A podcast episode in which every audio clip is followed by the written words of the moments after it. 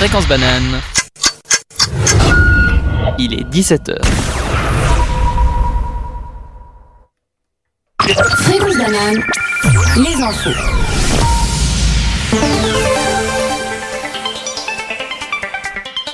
L'Australie bannit les auteurs de violences domestiques. Les visiteurs reconnus coupables de violences envers les femmes et les enfants seront expulsés ou interdits d'entrer en Australie. Les nouvelles lois sont entrées en vigueur jeudi, privant de visa les personnes condamnées à au moins un an de prison. Momo est mort. La créature à l'origine du Momo Challenge a été détruite par son créateur. Pour tenter de mettre fin à la psychose, le japonais a annoncé, je cite, Momo n'existe plus, il n'était pas censé durer. Il a, pourri, pardon, et je m'en suis débarrassé. Que les enfants se rassurent, Momo est mort, la malédiction est brisée. Pour rappel, Momo était à l'origine d'un jeu sur WhatsApp qui poussait les adolescents à réaliser des défis pouvant aller jusqu'au suicide. Les automates de TL sont obsolètes, propices à la fraude. En effet, en insérant dans l'appareil une pièce sans valeur d'un pays de l'Est, l'automate la considère comme une pièce de 5 francs. Le fraudeur repart donc avec un billet de bus et 2 francs 60. Pourtant, pas question d'investir plusieurs millions de francs pour changer les quelques 670 automates. En effet, les gens achètent de plus en plus leurs billets en ligne ou par SMS, cela ne semble donc pas nécessaire. Carnet noir dans le monde de la musique, Chris Flint, le chanteur du groupe Prodigy, est décédé aujourd'hui. Le musicien de 49 ans a été retrouvé inanimé à son domicile. Selon les membres du groupe, il se serait suicidé. Prodigy venait d'entamer une tournée internationale pour promouvoir son, son septième album, No Tourists. Fréquence banane, la météo.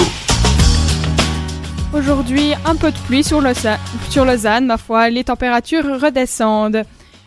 Ce soir, il faut s'attendre à de fortes pluies, spécialement entre 11h et 3h du matin. Les précipitations s'estomperont par contre dès le matin et mardi, mercredi, il, sera, il fera seulement nuageux avec des températures jusqu'à 12 degrés. Le vent est autour des 20 km/h pour ces 4 prochains jours. 18h, 19h. Micropolis.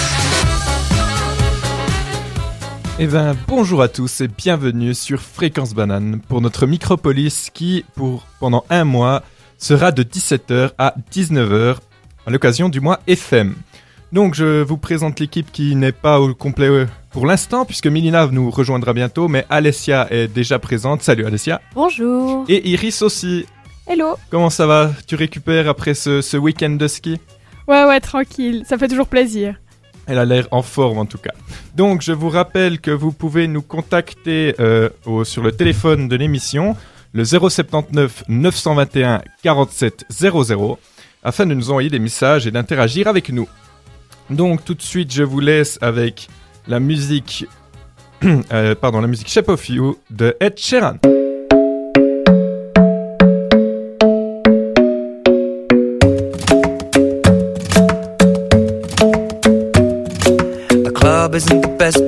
Find the lovers, so the bar is where I go. Mm-hmm. Me and my friends at the table doing shots, tripping fast, and then we talk slow. And you come over and start up a conversation with just me, and trust me, I'll give it a chance. Now take my hand, stop it, and the man on the jukebox, and then we start to dance. And now I'm singing like, girl, you know I want your love. Your love was handmade for somebody like me. Come on now, follow my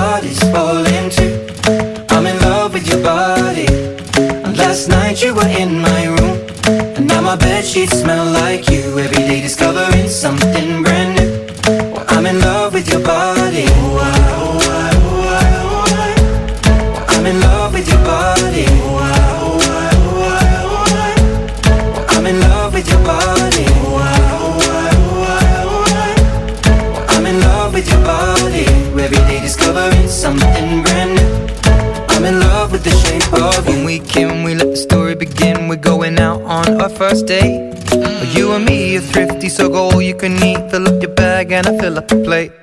We talk for hours and hours about the sweet and the sour and how your family's doing okay. And leaving, getting a taxi, kissing the backseat, tell the driver make the radio play. And I'm singing like, girl, you know I want your love. Your love was handmade for somebody like me. Come on now, follow my lead. I may be crazy, don't mind me. Say, boy, let's not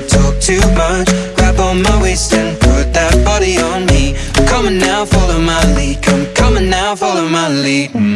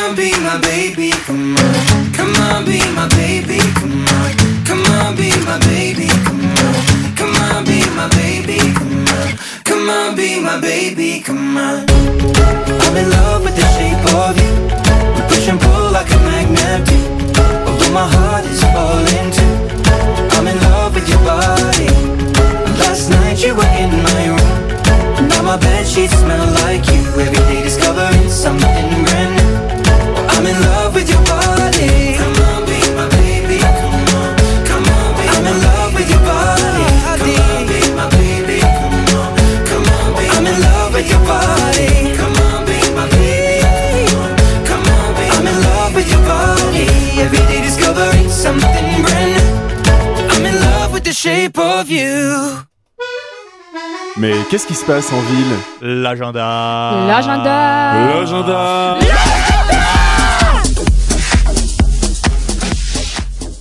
Du 4 au 8 mars 2019, la semaine de la durabilité organisée par l'association l'association Unipoly s'engage sur le campus de l'EPFL et de l'UNIL. Cette semaine a pour but de sensibiliser les étudiants et étudiantes aux questions liées à leur impact sur l'environnement, que ce soit, les aspects sociaux, économiques et écologiques, et par son aspect ludique et immersif, à leur donner les outils pour réduire ceux-ci et mettre en lumière la diversité des moyens d'action. L'objectif est d'inspirer, éduquer et encourager les étudiants, les universitaires et le grand public à agir concrètement. Une trentaine d'événements est prévue lors de la semaine. Expositions photos, tables rondes, conférences, workshops de fabrication, projections de films, défilés de mode éthique et de seconde main, balades, méditations et concerts avec des associations du campus. Toutes les infos sur le site de l'unipoly.epfl.ch. En Saint-Imier et région, la terre d'énergie dans le Jura bernois. Alors oui, j'ai fait un agenda un peu sortie nature pour notre super thème de la soirée. Donc, c'est une terre Je permets de, de t'interrompre. Je crois que je n'ai pas précisé le thème de l'émission qui est l'agriculture. Je m'en excuse. Maintenant qu'on a remis les choses en ordre, je te laisse continuer. Alors, euh, j'ai un peu élargi le sujet parce que, évidemment, l'agriculture au mois de mars, ça n'a pas encore beaucoup fleuri. Je suis donc euh, retournée un peu dans les balades, la nature et aussi, évidemment, les énergies renouvelables, par exemple. Donc, le tourisme vert et la sensibilisation écolo sont les fers de lance de la région de Saint-Imier. Donc, rien d'étonnant qu'on puisse, quand on connaît la situation de cette commune du Jura bernois, elle est nichée au creux d'un vallon, elle est encerclée de toutes parts de sommets et de parcs naturels. Ici, on se met au vert intelligemment. La montagne du Droit, particulièrement, crête filant jusqu'à Pierre-Pertuis, passage reliant Tavannes à Sansebo à l'extrémité du vallon, pour ceux qui connaissent, surplombe tout le vallon de Saint-Imier sur une vingtaine de kilomètres et aussi entre une altitude de 1000 et 1200 mètres environ. Donc il y a encore de la neige, mais c'est vraiment un beau terrain de jeu pour les amoureux de la nature et aussi un fabuleux terrain d'observation et de découverte. Donc évidemment, je vous conseille balade en raquette, à pied, en ski de fond. C'est excellent. La centrale solaire du Mont Soleil et les éoliennes, du Mont Croisin sont les plus grandes installations du genre en Suisse. Et c'est euh, sur l'autre versant le- parc Chasseral fait office de frontière. C'est vraiment euh, des super balades à faire pour euh, aussi s'ins- s'instruire sur les installations vertes. Pour euh, aller euh, en train, on, il suffit de sortir. Il suffit de sortir à l'arrêt Mont Soleil. Euh, Excusez-moi. Vous cherchez une activité sympa à faire en famille, entre amis, avec un groupe de bambins ou même en amoureux. Vous cherchez un moyen ludique de motiver vos enfants à faire des balades et à marcher en forêt avec plaisir, le sourire aux lèvres. Alors les poneys de l'association Atémé Cabotin, nommés Miley, Chouki, Kaline, Berbouille et Camarca vous attendent et se réjouissent de partager avec vous de jolies promenades en glane. Pour les plus grands, Marmot est là. Vous prenez un poney pour 30 minutes, une heure ou même la demi-journée ou même la journée complète au manège, de la Néringue, impasse du Rosy 5. Plus d'informations sur leur site www.cabotin.ch. Ce qui m'a vraiment plu dans cette euh, proposition, c'est de pouvoir euh, partir en poney pour toute la journée. Ça vous permet vraiment de faire une grande balade euh, tout, en, tout au calme, pas regarder sa montre pour, faire, pour revenir au manège après une heure. Dans le canton de Berne, à Mont-Soleil, justement, comme avant, je vous annonce quand même qu'il y a une super euh, petite marche instructive le long de la centrale solaire où vous pourrez vous installer sur une belle place ombragée aussi pour prendre un petit pique-nique. Vous aurez le loisir de faire un bon barbecue. Si euh, il n'y a pas trop de neige, normalement c'est bon. Et vous aurez une belle vue sur les crêtes du Chasseral pour observer les magnifiques couchers de soleil par exemple. Une petite, une petite soif, alors un self euh, de boisson est disponible dans la cabane. Le trajet en train depuis Lausanne dure environ deux heures. Euh, le musée de l'agriculture de Moulin de Chiblin. Alors évidemment, l'agriculture, c'est plus en musée en mars. Donc il regroupe plus de 200 2000 euh, pièces qui retracent l'évolution de l'agriculture à partir du XVIIIe siècle, une des plus grandes collections d'anciennes machines suisses. L'ancien moulin a été préservé et reste tout à fait fonctionnel. Dès 1991, plusieurs événements ont été organisés, comme la fête des moissons et les labours à l'ancienne, qui restent d'actualité. Jeudi, samedi et dimanche de 14h à 18h à Gingin. Info à trouver sur leur site musée-gingin.ch. Et pour finir, une balade avec Husky dans le Jura bernois. La semaine passée, euh, Valentin nous parlait d'une course de traîneau. Ici, c'est nous qui pouvons nous y mettre. À la faveur de balades en traîneau, de bivouac ou de sessions câlin, Vent du Nord vous propose, été comme hiver, de découvrir le mode de vie des chiens polaires au cœur de des magnifiques paysages du haut plateau du Jura. Outre les initiations à la conduite d'attelage en traîneau, mais aussi en kart, en VTT, en trottinette attelée, Vent du Nord propose de nombreuses formules pour permettre de côtoyer au plus près les chiens polaires. Et le must, voilà, le must pour une sortie en famille ou entre amis, la session de descente en luge tractée par un chien et ponctuée d'une onctueuse fondue. La randonnée avec ski est 45 francs par personne et le bivouac 400 francs par personne, au minimum 4 personnes, catering compris à les Russils si jamais. Fréquence banane, la radio des étudiants.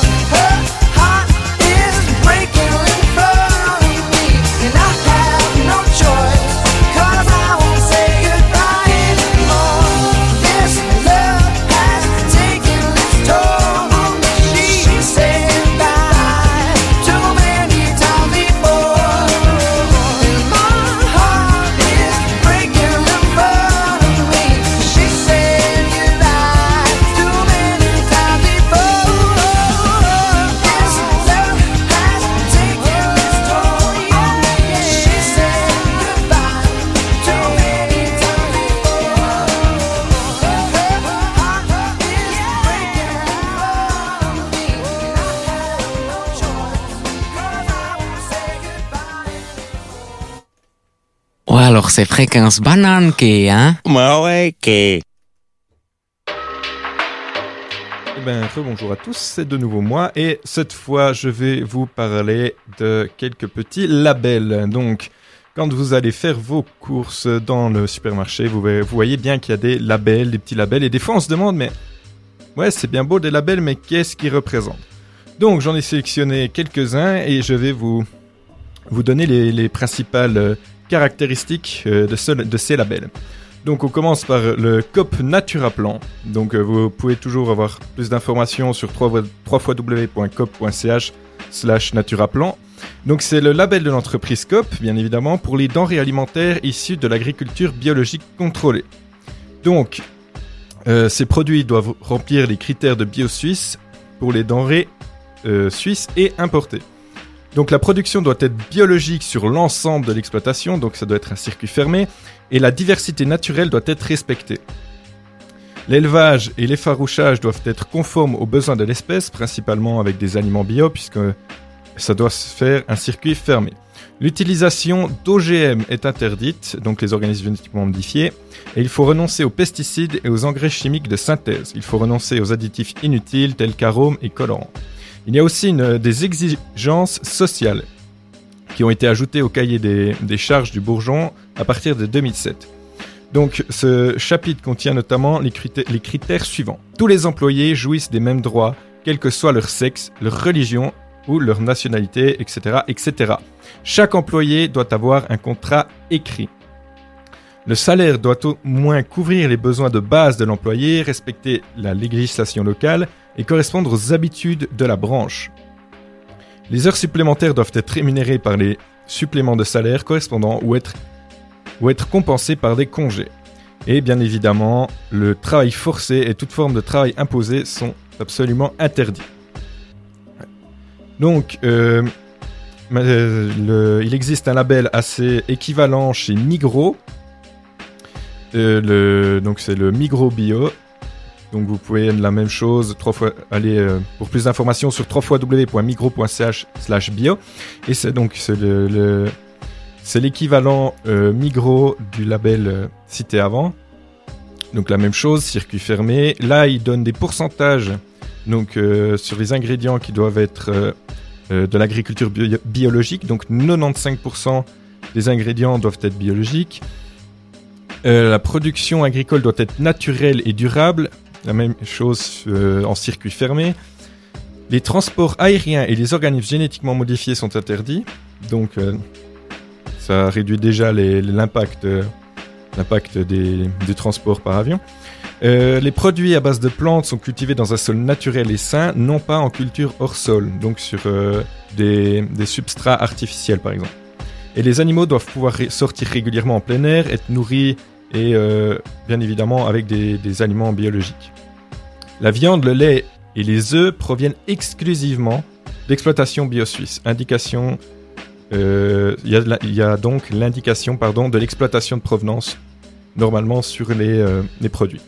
Donc ces deux labels de, de Migros pardon, et Coop sont, sont des dérivés du bourgeon bio suisse qui est un label label suisse. Donc le site est www.bio-suisse.ch et donc je vais pas reciter puisque ce sont principalement les mêmes euh, les mêmes critères, mais on peut voir que par exemple chez Migros, on a vu que le, les matières premières proviennent, provenant de, Suisse. Euh, non, pardon, excusez-moi. Non, non, non, je confonds totalement. Je parle de, des matières, euh, matières que l'on trouve pardon, dans les labels bio suisses d- proviennent à au moins 90% de Suisse.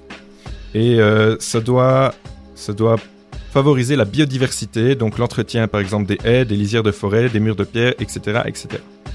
Ensuite, le, label Fairtrade Max Havelaar. Je sais pas exactement comment ça se prononce. Même chose, vous allez sur le site pour plus d'informations, c'est www.maxhavelaar.ch. C'est le label de la fondation Max Havelaar pour des produits cultivés et commercialisés selon les principes du développement durable. Les organisations de petits paysans avec une structure démocratique et les propriétaires de plantations dans les pays en voie de développement obtiennent un prix stable qui couvre leurs frais et, ils reçoivent aussi une prime Fairtrade. Si ils respectent les exigences minimales en matière de salaire et de prestations sociales vis-à-vis des travailleurs, s'ils laissent les familles de paysans et les travailleurs utiliser librement la prime Fairtrade, et s'ils di- disposent d'une structure d'exportation efficace, s'ils travaillent selon un procédé de développement durable et encouragent des techniques de culture et de transformation respectueuses de l'environnement, donc c'est non seulement social mais aussi environnemental, et s'ils renoncent à l'utilisation de substances interdites et d'organismes génétiquement modifiés. Bon, c'est sûr que là, entre le transport efficace et puis euh, la pensée durable, je pense qu'il y a toujours euh, une ambiguïté, des, enfin des, un peu un dilemme parce que efficace, euh, de toute façon, depuis l'Afrique, il n'y a pas 50 solutions pour que ce soit durable aussi. Je pense que là, à, à traiter, ça doit être, euh, ils, ont dû relaxer quand même un petit peu, je pense, ou bien. Alors oui, j'imagine bien que euh, ce qu'ils entendent par, par euh, efficace, c'est ils adaptent euh, selon les, Les provenances, les évidemment. provenances. Je pense Ouais. que si le pays est moins, moins développé qu'un autre, ils peuvent pas exiger euh, une même qualité et une même euh, efficacité, c'est sûr. Ouais, je pense que c'est dans ce sens-là aussi, tu disais, c'est social, quoi, aussi. Oui, oui, ça, mais- dépend beaucoup du pays de provenance. Ben, merci bien. Oui, oui. Donc, euh, bon, après, euh, bien, c'est toujours la même chose. Hein, on peut pas savoir qu'est-ce qui se passe là-bas.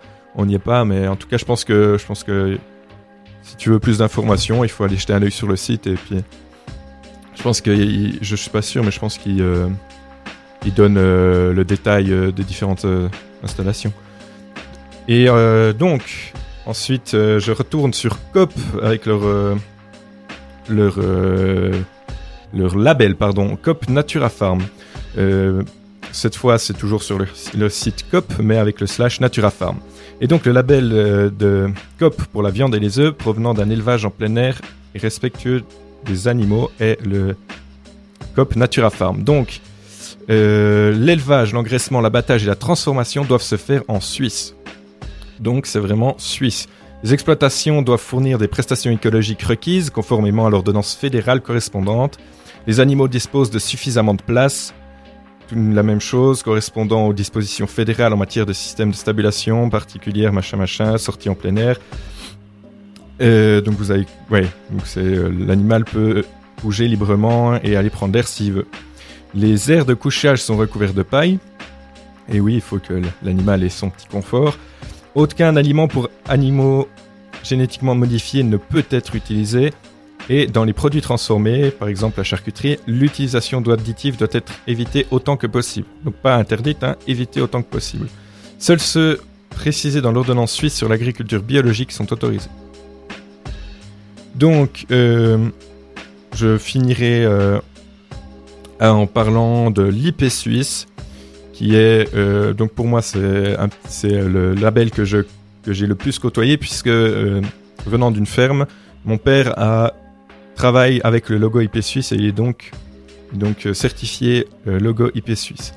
Donc le site c'est IP suisse donc IP juste IEP www.ipsuisse.ch et c'est donc le label de l'association IP suisse pour les produits alimentaires issus de production intégrée. Donc les excusez-moi, les prestations écologiques requises par l'ordonnance fédérale sur les paiements directs sont fournies sur l'ensemble de l'exploitation. Donc, euh, pour un paysan, avoir des, des paiements directs, c'est assez, euh, assez important de nos jours. La production et la transformation se font exclusivement en Suisse, y compris dans la principauté du Liechtenstein, dans la zone franche qui entoure Genève, et dans les zones frontalières régies par une convention internationale. Des conditions minimales de détention des animaux de rente doivent être respectées. Tout procédé de sélection ou agent de production faisant appel au génie génétique est interdit. Le soja utilisé comme fourrage et dans d'autres produits et d'autres animaux est issu d'une production durable. L'utilisation d'engrais chimiques de synthèse et de produits phytosanitaires est limitée ou interdite. Et l'épandage de boues d'épuration est aussi interdit. Et donc, euh, est-ce que j'aimerais quand même demander l'avis euh, à, à mes deux partenaires Ouais, ici volontiers. Euh, qu'est-ce que, est-ce que vous pensez que la plupart des labels sont fiables? Ou est-ce que vous avez des doutes quant euh, aux vérifications apportées, aux vérifications faites, je veux dire, euh, sur certains labels? Moi, je suis devenue très euh, pessimiste euh, dans ces sujets-là. Donc, j'ai un peu l'impression que on pense que c'est bien, mais comme c'est toujours des règles avec des oui mais, on trouve toujours après le moyen de jamais faire les choses bien. Parce qu'il y a toujours une faille et donc on exploite toujours les failles. Et, euh, et du coup, voilà, je pense que c'est quand même mieux de prendre quelque chose avec un label que quelque chose qui en a pas. Mais euh, est-ce qu'on peut tous leur faire confiance? Pas sûr. Ok. Ouais, après c'est vrai que là, ceux que tu as mentionnés euh, du type euh, coop et micro, je me dis que c'est quand même des très grandes boîtes. Alors, euh, je pense qu'ils ont quand même mis en place un système de contrôle. Ils ont quand même fait en sorte que leurs critères soient respectés. Après, ça peut être aussi les deux, c'est-à-dire que, comme disait Sia, il peut y avoir des failles un peu partout. Et c'est vrai que si c'est une grande boîte, elle peut pas non plus tout tout contrôler, même si elle s'en donne les moyens. Elle a les moyens de, de se les donner. Enfin voilà, je pense que il y aura effectivement toujours un peu des failles. Après l'IP suisse, je crois qu'il est quand même réputé pour être euh, très exigeant, mais du coup euh, spécialement euh, contrôlé quoi. Après, oui, alors c'est vrai que les, je pense qu'on peut faire confiance, euh, et c'est d'ailleurs leur, euh, leur euh, argument, un des arguments principaux de Coop et Migros, d'avoir des produits de qualité, préférer la qualité, je veux dire, au prix. Enfin, ils essayent toujours d'avoir des, un rapport qualité-prix le, le meilleur possible, mais ils essayent d'être dans la qualité. Par contre, moi, là où personnellement j'ai un peu plus des doutes, on va dire, c'est sur les, les labels euh, qui parlent de production euh, étrangère. Enfin, typiquement les, les Fairtrade ou comme ça, oh, c'est tellement loin. Je veux dire, nous, nous, on n'a pas les exploitations agricoles en Suisse, euh, on passe devant, quoi. On voit que c'est pas, euh, c'est pas des, pas des enfants qui. euh, oui, voilà, on des- voit que ouais, c'est pas ouais, des enfants, que les animaux dire. peuvent sortir. Ouais. Mais euh, typiquement, on sait pas du tout ce qui se passe. On est, on va pas souvent en Afrique, je veux dire. Donc du coup, est-ce qu'on peut faire confiance à eux et uniquement se baser sur ce qu'ils nous disent? Parce que typiquement, on voit des émissions où il y a des reporters qui vont là-bas et il y a des fois où où la, la société ben, nous dit quelque chose et, et là-bas ils font tout le contraire, quoi. Donc euh, Comme Nike, euh, où il y a eu beaucoup, euh, beaucoup de reportages en temps où justement ils disaient oui, c'est pas fait là-bas, c'est pas fait par des enfants, non, non, non, non, non, non, et qu'en fait, à chaque fois que des journalistes y allaient, bah, ils trouvaient des enfants en train d'assembler les chaussures. Et... oui, oui. Puis, embêtant. Il y a aussi les, je crois que c'était la production de production de café aussi qui était pas du tout réglementée. En fait, il y avait la corruption à tous les niveaux et du coup, euh, les, les, les labels vérifiaient que les, que les rapports Mhm. et sur place, ça se passait pas du tout comme ça. Donc voilà. Alors merci de m'avoir donné votre avis. Est-ce que vous voulez encore rajouter quelque chose? Alors oui. Donc si vous avez envie de, de réagir, de réagir euh, à ce que à nos à nos chroniques, pardon, vous pouvez toujours, je rappelle, nous envoyer un message au 079 921 47 00. On se fera, on se fera pardon, un plaisir de les lire. Fréquence banane.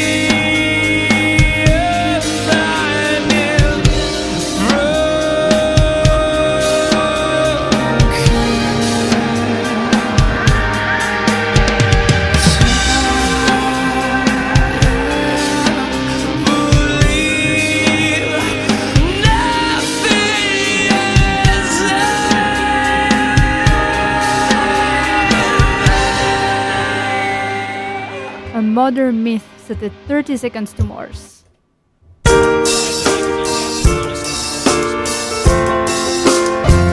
How about now? It's day one and the chase and serve. Et devinez qui c'est qui vient d'arriver Mélina, qui a couru pour être à l'heure et qui, qui galère avec son micro. Ça, ça va, Mélina? Tout va bien. Elle est en train de chipoter parce qu'il y a un fil qui pend. En train de faire. Incroyable. Bon. Alors, elle, elle vous dit bonjour dès qu'elle est prête. Voilà, donc c'est tout bon, on peut y aller. Alors, pour ma Elle vous a chronique. pas dit bonjour, mais c'est pas grave. Il faut dire bonjour, Mélina. Alors, pour, pour les auditeurs qui du coup ne nous voient pas, Mélina a une tête en mode mais où est-ce que je viens d'arriver? Laissez-moi tranquille. Euh, Parce qu'en fait, vous savez pas, mais je suis arrivée il y a deux secondes et demie, donc. hein. Alors, du coup, bonjour à tous et merci de nous suivre en FM pour ce mois. Donc, je vais commencer, si Valentin, tu me le permets. Vas-y, commence, je te. Alors, il est vert, il est particulièrement riche en bons lipides, il contient beaucoup de vitamines et de substances antioxydantes, il contribue à la réduction du cholestérol, il est bon pour la prévention des maladies cardiovasculaires et du diabète de type 2, ses vertus sont vantées dans le monde entier et surtout, c'est l'aliment phare dans des posts Instagram, hashtag healthy life, hashtag fit, hashtag sport. Est-ce que vous L'avocat. Oui. Et donc ce soir, je vous emmène au royaume de l'avocat, direction Michoacán, une région du, euh, pardon, de l'ouest du Mexique qui produit en moyenne 120 000 tonnes de fruits par mois. En 20 ans, la demande mondiale a explosé. Le Mexique est devenu le premier producteur au monde et ses exportations se sont multipliées par 30. Un business florissant qui rapporte plus d'un milliard d'euros par an. Miracle économique Pas si sûr. L'envers du décor est bien moins reluisant puisque ce fruit super healthy qui booste l'économie locale est aussi la cause de bien des maux. Raquettes, désastre écologique, catastrophe sanitaire, l'or vert est devenu un vrai poison. L'explosion de la demande vire au cauchemar lorsqu'elle éveille la convoitise des cartels. Les narcotrafiquants sèment la terreur et n'hésitent pas à intimider, menacer, enlever, voire assassiner les cultivateurs et leurs familles pour toucher leur part du gâteau. En effet, les quelques producteurs réticents à payer la taxe de 10% sur leurs ventes se voient rapidement démembrés, la tête gisant sur le pas de la porte en guise de souvenir. Dans un pays gangréné par la corruption policière, cette violence a transformé de simples producteurs en membres actifs de milices. Armés jusqu'aux dents, ces hommes protègent leur culture. En plus de cette peur omniprésente, l'appât du gain est source d'un désastre écologique sans précédent. En 10 ans, 170 000 hectares de pins ont disparu au profit des avocatiers. Les cartels rachètent des terres et rasent des forêts entières pour y faire des plantations illégales. Les sceptiques diraient qu'il est préférable que les narcotrafiquants plantent des avocatiers plutôt que de la marijuana, alors qu'en réalité, l'un et l'autre déséquilibrent tout autant l'écosystème. Pour assurer la qualité du produit, des milliers de litres de pesticides sont vaporisés dans les plantations. Ces produits chimiques, pourtant approuvés par les autorités mexicaines, sont depuis longtemps interdits en Europe, déclarés beaucoup trop dangereux. Ils contaminent d'une part la nappe phréatique et d'autre part empoisonnent les travailleurs et les habitants, en plus de perturber le développement du fœtus et de causer des cancers chez les enfants. Quelle est la réponse du gouvernement mexicain face à cette catastrophe sanitaire? Eh bien, c'est la loi du silence. Cet omerta répond simplement au fait que l'avocat est la principale activité économique de la région, les plantations sont un business dans lequel faire de l'argent est prioritaire sur la santé des gens. Les conséquences de cette mode nutritive a donc des répercussions multiples sur le Mexique. Actuellement, le pays considère même l'idée d'en importer, car le fruit est tellement prisé qu'il est devenu difficile pour les Mexicains d'en acheter. Avec un salaire moyen de 80 pesos et le prix d'un kilo qui varie entre 60 et 80, le calcul est vite fait. Petit fun fact pour terminer cette chronique, le nom avocat dérive de awakat qui veut dire testicule en langue aztèque. Testicule, réellement? Euh, Donc, pourquoi tu enlèves ton casque J'ai pas de retour dans le casque. Non, mais je voulais te poser une question, Mélina. Mais je t'écoute D'accord. Euh, euh, Est-ce qu'il existe des labels pour l'avocat? Oui, bien sûr, si vous les achetez par exemple à la Migros ou à la COP, vous pouvez euh, sans doute acheter ceux qui ont une petite étiquette. Après, ces étiquettes, elles sont pas réellement fiables, donc Ah, Voilà. non, mais c'est parce que c'est le, ma chronique. Oui, que- j'ai écouté, j'ai écouté, et c'est vrai que, en fait, vous avez des caractéristiques qui sont différentes suivant les pays. C'est ce que tu disais, Iris. Et du coup, euh, ben, en fait, euh, mieux vaut privilégier des avocats qui viennent de pays plus proches que le Mexique, mais là encore, c'est difficile. Donc, euh, On a maintenant des, des avocats en Sicile. voilà, par exemple. On, on commence à les planter en Sicile. Et donc, si vous allez au marché, euh, au marché à Lausanne, euh, vers Manor, il y a un stand euh, justement euh, sicilien. Et là, maintenant, euh, ils ont des avocats et qui sont nettement meilleurs. Ça fait 2-3 semaines que qu'on en prend là et ils sont clairement meilleurs que ceux qu'on trouve à la Migros, à la COP, où euh, deux fois sur trois, euh, vous les ouvrez, ils ont pas de goût, ils sont tout fibreux, ils sont tout noirs, vous êtes obligé d'en jeter la moitié, voire de tout jeter. Euh, donc voilà, on commence un peu à faire ce genre de fruits euh, aussi plus près. Mais est-ce que est-ce que est-ce qu'il y a des, des garanties sur les méthodes de production ou euh, c'est juste qu'ils sont plus proches et c'est déjà pas mal? Alors là, je pourrais pas te dire, euh, mais je pourrais me renseigner en demandant. euh, je pense pas que les gens vont me mentir en me disant euh, c'est bio alors que ça l'est pas. Mais, euh, mais au moins, effectivement. euh, Ils font ça- moins de kilomètres. Voilà, Ouais. c'est ça. Donc il y a déjà un impact sur l'environnement qui est déjà bien bien inférieur. ouais. Oui, et puis ils agrandissent pas la, la forêt d'avocatiers euh, au Mexique, quoi. Puis après, Oui, on peut ouais. espérer aussi que les plantations, parce que typiquement au Mexique, elles sont à côté des écoles, et puis ils vaporisent les pesticides, ce qui en fait va directement sur les enfants. Et puis euh, voilà, il y a des taux de leucémie qui sont en développement croissant depuis, depuis le boom économique de l'avocat. donc, euh. Ouais, c'est Ah, c'est super. hein. Vive l'argent. Hein Hashtag disaster. bon et ben sur ce, faisons une petite pause musicale histoire de se remonter un peu le moral. Mmh. En fréquence banane C'est bon pour la santé. Hmm.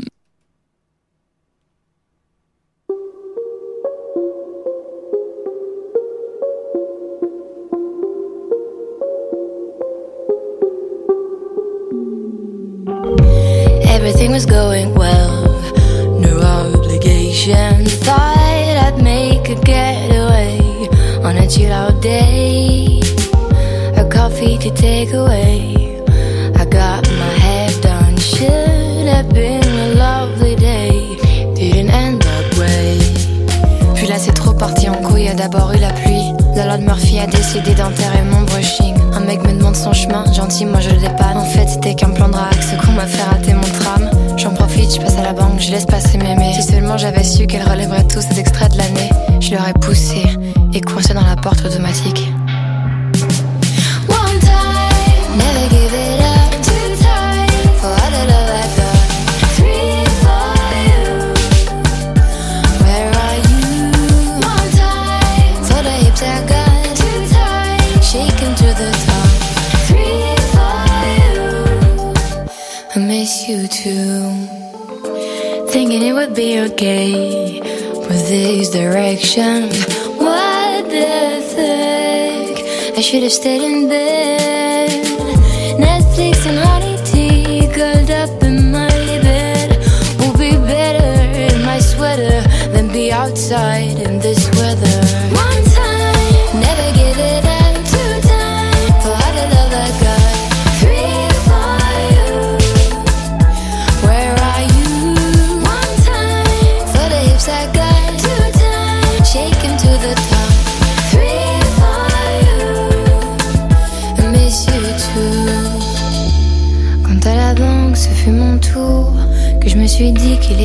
temps. J'ai vite compris que c'était pas mon jour. C'était écrit sur cet écran que Murphy voulait ma peau. Ce retrait est impossible pour cause de soldes insuffisants. C'est Murphy qui l'a dit.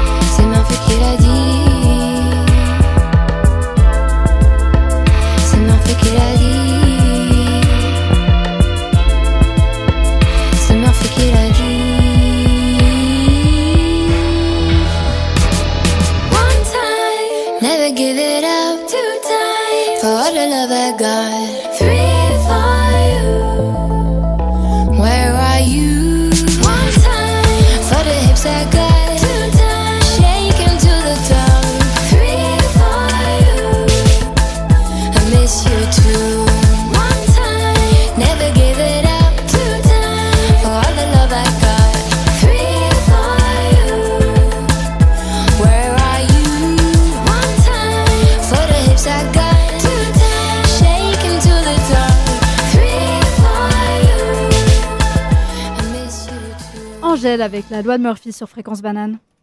Fréquence banane.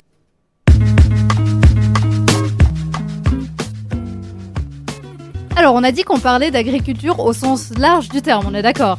Euh, alors oui, mais quand tu, quand tu dis ça, j'ai très très peur, mais... Non, alors du coup, vu qu'on a dit qu'on parlait d'agriculture au sens large du terme, j'ai décidé de parler de La Petite Maison dans la Prairie. Vous savez, cette série qu'M6 a Yes. tellement diffusée que leurs bobines et leurs fichiers vidéo doivent être complètement brûlés. Cette série que tout le monde connaît, mais que personne n'a vraiment regardé, à part quand elle a été diffusée pour la première fois entre 74 et 83. Donc, je vous rassure, j'ai pas regardé les 205 épisodes et les 4 téléfilms qui composent la série pour écrire cette chronique, mais j'ai déniché quelques fun facts et quelques trucs intéressants à son sujet. Comme ça, si une fois, par hasard, vous vous retrouvez dans une convention consacrée à Nelly Olson et compagnie, vous serez pas trop largué et puis au moins vous vous sentirez un peu moins bête. Alors, on commence avec un truc plutôt marrant. Euh, Michael Landon, qui joue Charles Ingalls, avait l'habitude de se teindre les cheveux lui-même avec un produit qu'on trouve en grande surface. Euh, le problème, c'est que il a continué une fois que le tournage de La Petite Maison dans la Prairie a commencé, et euh, en fait, le soleil de plomb de la Simi Valley en Californie faisait tourner la couleur. Donc, il se retrouvait avec des cheveux couleur lavande, jusqu'à ce qu'il accepte enfin qu'un professionnel s'occupe de ses cheveux. Je pense que toutes les filles euh, connaissent ce sentiment où t'as pas du tout envie de confier tes cheveux à un coiffeur et puis tu sors du coiffeur et t'es là, je savais que j'aurais dû me couper les cheveux moi-même. N'est-ce pas? Absolument. Euh, Ensuite, alors s'il y a du drama amoureux dans la série, il y en a aussi euh, dans la vraie vie. Pas forcément du drama amoureux, mais du drama. Euh, par exemple, Melissa Gilbert et Dean Butler, donc respectivement Laura Ingalls et Almanzo Wilder dans la série, n'ont pas eu une relation très romantique. Euh, ils se sont mariés dans la série. Euh, Laura a 17 ans, mais l'actrice, elle en a réellement que 15. Donc, euh, elle est inexpérimentée, elle n'est pas, du tout à l'aise pour tourner une scène un peu intime dans un lit. Euh, au final, ça s'est mal passé et je crois que l'acteur lui a genre chanté une chanson avant, euh, avant le début du tournage et euh, il pensait que ça allait genre la détendre et en fait pas du tout. Du coup, ça s'est très mal passé et euh, depuis là, elle a exigé que les scènes romantiques entre elle et Dean Butler se limitent à des câlins et des petits bisous sur la joue. Euh, cette relation a d'ailleurs beaucoup questionné la production à cause de leur manque de romantisme, contrairement à Lady Gaga et Bradley Cooper par exemple. Euh, on voyait que rien ne se passait entre eux. Tout à fait le même thématique. hein. Mais au contraire, le couple de Nelly Olson et Percival Dalton fonctionnait à merveille. La raison, c'est que Steve Tyler était en fait gay, donc il y avait absolument aucune euh, ambiguïté entre eux. Et du coup, ils ont profité pour s'embrasser passionnément, pour pas dire se rouler des grosses pelles pendant leur scène romantique, pour embêter en fait Melissa Gilbert que ça dégoûtait au plus profond d'elle-même de voir. Euh, toujours dans le drama, Melissa Gilbert s'était beaucoup rapprochée de la famille de Michael Landon. Donc je rappelle, il jouait Charles Ingalls et c'était aussi le réalisateur de la série. Euh, les deux familles partaient même en vacances ensemble. Euh, mais quand Landon a quitté sa femme pour une maquilleuse 20 ans plus jeune que lui, Melissa, elle a complètement coupé les ponts avec lui. Tu m'étonnes. Alors, je sais pas s'il y avait quelque chose en plus entre l'adolescente et, et le réalisateur, mais euh, je pense, enfin, je sais pas, voilà, c'était peut-être sa figure paternelle, et elle a pas accepté. Enfin bref, du drama quoi. Euh, mais il y avait aussi du drama à l'écran qui n'était pas du tout réel dans la vraie vie. Euh, dans la série, Laura Ingalls et Nellie Olson sont des rivales, elles se détestent, mais derrière la caméra, c'était en fait les meilleures amies du monde et euh, elles se liguaient toujours pour faire des blagues euh, aux autres acteurs du- de la série. Même si on n'a jamais regardé un épisode de La Petite Maison dans la Prairie en entier, tout le monde connaît le générique. Vous savez, avec la petite fille qui tombe d'entrée là. Oui, oui, C'est oui. bien oui, mignon oui, et non, tout. non, mais genre, je... ma mère regarde en fait et à chaque fois j'arrive au générique et je suis là, non, non, Moi, pas j'ai les encore. DVD à la pitié. maison, si vous voulez, je vous les amène. Ah. Ah oui, on va se faire des séances, euh, des séances réaction live euh, sur la petite maison dans la prairie. Alors tout le monde connaît ce générique, mais est-ce que vous connaissez l'histoire de la chute? Alors absolument pas. en train- Je suis sûr qu'elle a pas été faite exprès. Alors en fait, le personnage qui tombe, c'est la plus jeune des filles Ingalls. Et euh, comme elle avait que à peu près 3 ans, euh, c'est deux jumelles de 3 ans, Rachel et Sydney Bush, qui jouaient ce personnage euh, à cause des lois sur le travail des enfants. Parce que chaque enfant de tel âge peut euh, travailler, entre guillemets, que tant d'heures à la suite. Du coup, ils tournaient un moment avec une et un moment avec l'autre. Et la scène du générique a été tournée justement à un moment d'échange où le réalisateur a dit Bring the other one. Et la maman des jumelles a dû réveiller Sydney. Euh, elle lui a rapidement mis des chaussures aux pieds et dans la précipitation, en fait, elle lui a mis des chaussures dans le mauvais sens, donc au mauvais pied. Et euh, bah, c'est pour ça qu'elle a trébuché en courant dans le pré. et euh, et d'ailleurs, pour la petite histoire, les, les jumelles ont été créditées sous Lindsay Sidney Greenbush et non avec leur vrai nom. C'est triste. Enfin, vous trouvez pas ça pire triste? Moi, je veux bien, elles avaient que 3 ans, mais pendant 10 ans, on a vu ce nom à l'écran qui, en fait, elles n'ont personne en plus. Ah, donc en fait, elles ont aucune. C'est pas du tout leur vrai nom et elles auront aucun mérite pour leur truc. Bah, je sais Pour- pas. Après, bah, maintenant, ça, enfin, apparemment, ça se sait. Vu que j'ai trouvé cette info, c'est que logiquement, euh, logiquement, on sait que, que c'était deux personnes. Mais en tout cas, à l'écran, elles ont jamais été créditées. euh, elles ont jamais été créditées comme telles. Bon, d'un après, côté- c'est- Ouais, vas-y. c'est peut-être pour protéger les enfants aussi que. Peut-être. Ils ont choisi ça, mais. Oh, mais tu peux jamais te la péter en disant ouais moi j'ai joué dans la petite maison dans la prairie. J'ai joué dans la petite maison générique. d'après quand j'avais 3 ans. Elles, elles Ouais. peuvent se la péter en disant qu'elles ont une double identité, du coup. Mais Oui. bon, bref. Euh, un autre truc qui m'a fait marrer, c'est que dans un épisode, il y a une scène où Laura pousse Nelly sur une chaise roulante sur une falaise. Euh, Nelly en ressort blessée et elle a un plâtre au bras. Et en fait, le plâtre était véridique. Alors, pas parce qu'elle est tombée de la falaise, pour de vrai, mais parce qu'elle s'est blessée, elle s'était blessée en faisant du skate. Et donc, du coup, ils avaient pris une doublure pour faire la scène, pour faire les plans larges et tout. Et elle, elle a tourné les plans euh, sur, euh, sur la chaise roulante où on, voit, euh, où on voit son visage en train d'avoir peur. Et c'est là que ça devient marrant, parce que donc la chaise était attachée à des cordes de sécurité. Euh, ils ont fait une première prise, tout s'est bien passé, bref, s'est filmée en train d'avoir peur. Et puis, euh, quand ils ont fait la deuxième prise, au moment où le, le réalisateur pardon, a crié action, un technicien a crié derrière Non, non, la corde est cassée Euh, C'est faux, mais du coup, ils ont pu avoir une magnifique expression de terreur sur le visage de l'actrice, et je crois que c'est cette coupe-là qui a été gardée. c'est excellent. C'est typiquement le genre de truc que je pourrais faire si je me retrouve un jour sur un plateau. Mais, euh. mais le technicien, il a fait ça parce qu'on lui a demandé ou parce que c'est juste. un- Ah non, je sais pas, il s'est dit comme ça. euh. c'est Allez, du- c'est il a du eu une génie. idée tout d'un coup. Et euh, bah, pour terminer, euh, je vais rester fidèle à moi-même et conclure sur une anecdote sur la bouffe. Euh, si en voyant les scènes J'ai des eu repas peur. des Ingalls, vous vous disiez Hum, ça a l'air tellement bon, ce petit repas concocté par la maman Ingalls et tout, et bah vous allez vite changer d'avis parce que que ce soit du lapin, du bœuf, du poulet, enfin quoi qu'elle annonce qu'il devait y avoir dans la casserole, euh, en fait c'était du ragoût en boîte Dainty Moore. Vous savez, le truc bien dégueu, un peu genre les raviolis héros qu'on a ici, puis que tu manges à l'armée. tu vois. Euh, mais sinon, euh, Laura avait parfois droit euh, à du KFC dans sa lunchbox euh, qu'elle prenait à l'école. J'ai pas trop bien compris qu'est-ce que c'était censé représenter, mais bon, je pense que le KFC, on est tous d'accord que c'est quand même mieux que du ragoût en boîte. Ah oui, oui, quand même, oui. Et, euh, Bon, et après, donc, je sais voilà. pas que- comment était le KFC à l'époque, mais sûrement meilleur que le ragoût. sûrement meilleur que le ragoût. Bon, réchauffé, euh, sûrement pas super. Hein. C'est un peu comme de comparer des raviolis en boîte avec du ragoût en boîte à mon avis. Ouais, voilà. voilà une énorme différence entre les deux. Exactement. Et euh, comme je vois la tête dépitée de Mélina, je vais vous en donner encore une. Vous voyez la tête de Nelly Olson avec ses petites boucles Pierre Parfaite et Pierre Chou Euh, Ils ont essayé pendant longtemps au début du tournage de faire ça à ses cheveux. Donc ce qu'ils faisaient, c'est qu'ils avaient un ancêtre du boucleur qui était un truc en fer qui devait chauffer dans le four avant de pouvoir lui faire des boucles.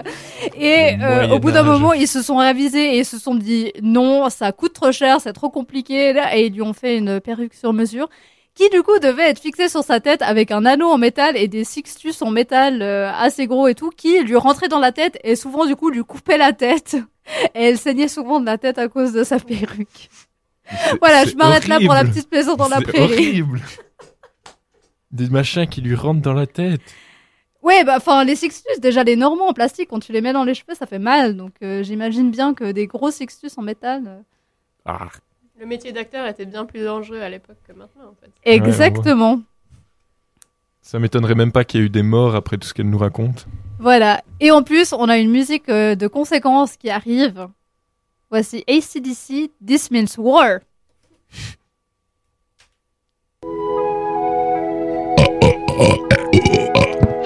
Fréquence banane, c'est aussi de la musique.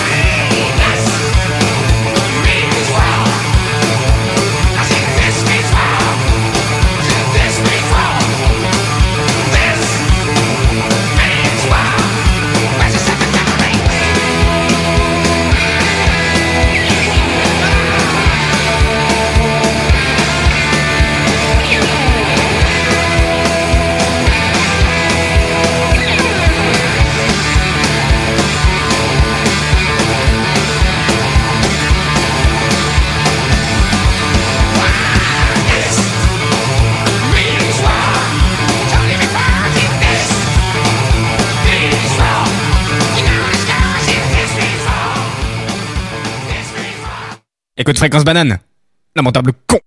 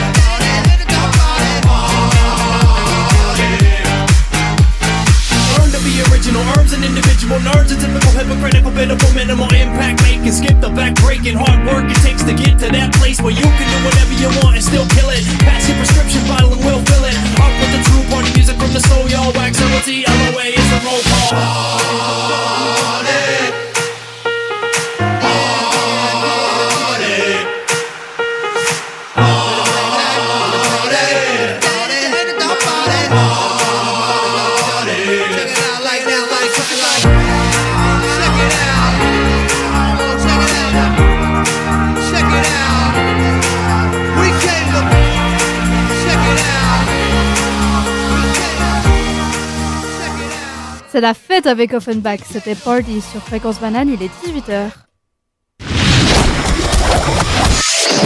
Fréquence banane.